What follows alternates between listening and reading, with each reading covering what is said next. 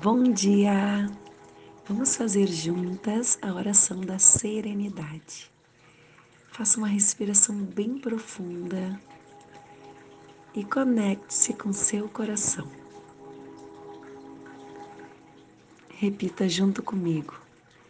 Concede-me, Senhor, a serenidade necessária para aceitar as coisas que eu não posso modificar.